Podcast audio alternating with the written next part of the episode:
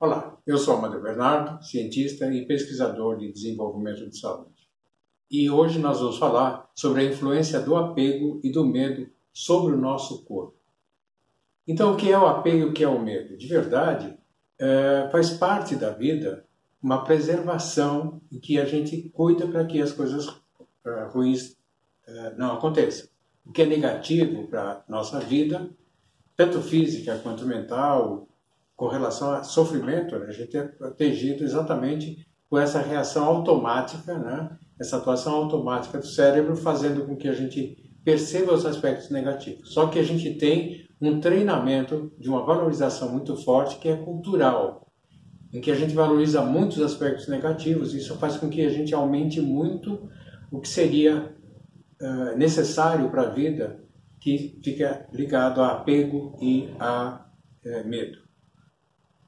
Então, isso é o apego, é o medo, que é um movimento de preservação, só que está muito é, aumentado por esse nosso hábito de valorizar o que é mais negativo e não dando atenção para aquilo que é, é positivo.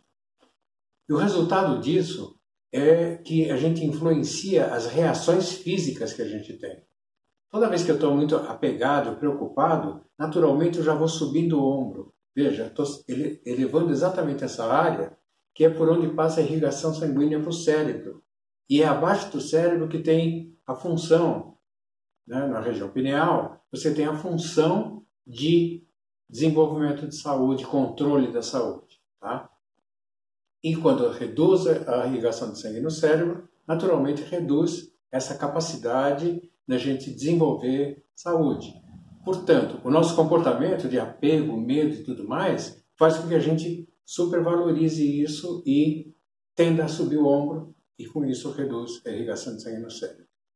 Isso dá desequilíbrio hormonal, dá maus sentimentos, né? tudo que você começa, vocês devem lembrar de momentos em que vocês eh, de repente estão se sentindo uh, ameaçados ou estão com medo de alguma coisa, preocupado com alguma coisa, a gente já começa a ficar com o ombro mais aumentado. Então endurece aqui, né?